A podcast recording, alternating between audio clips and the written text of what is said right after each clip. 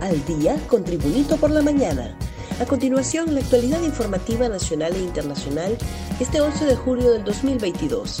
Drenación de recursos a través de ONGs también se hizo en educación.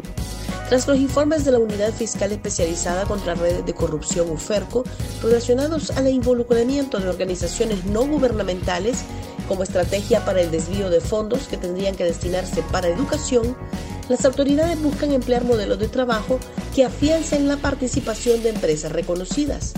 Líneas de investigación presentadas por la UFERCO destacan que se habrían suscrito convenios con 12 ONG desde el 2016 hasta el 2021 para la ejecución de diversos proyectos y también el mejoramiento de infraestructura escolar.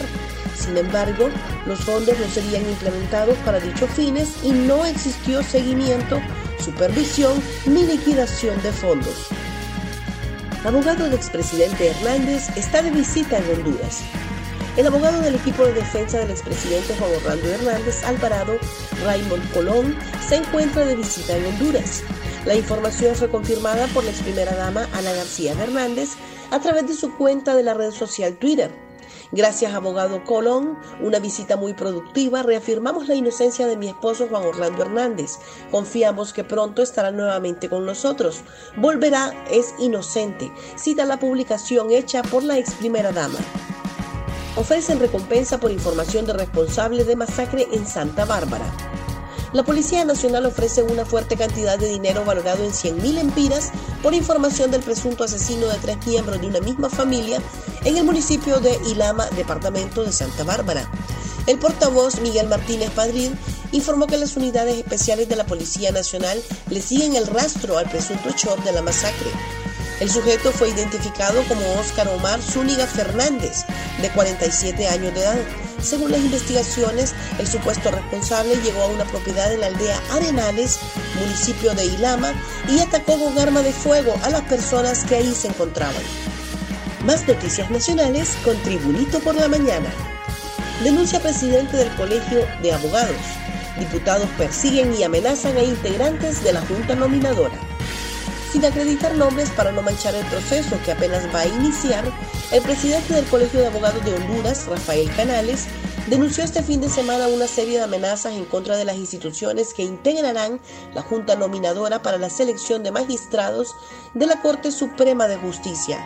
Algunos diputados se subrogan atribuciones como la Interpol, que van a investigar aquí y que si no les parece, dijo.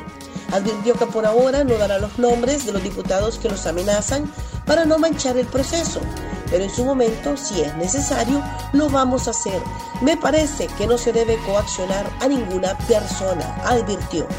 El de la ONU sería último filtro de la Corte Suprema de Justicia.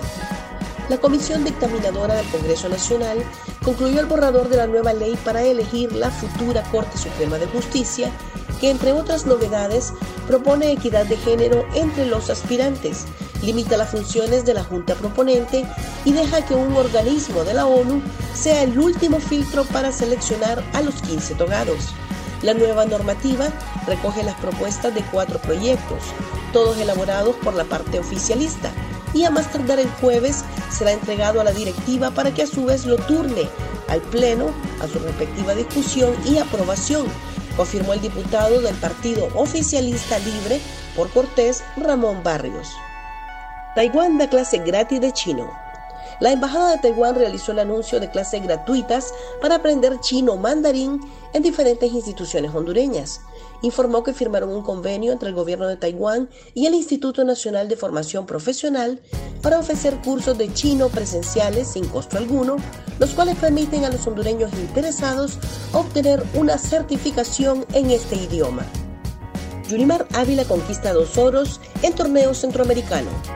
Honduras sigue demostrando que la disciplina de natación hay un potencial importante a nivel regional, a pesar de no tener todas las comodidades que requiere un atleta de alto rendimiento.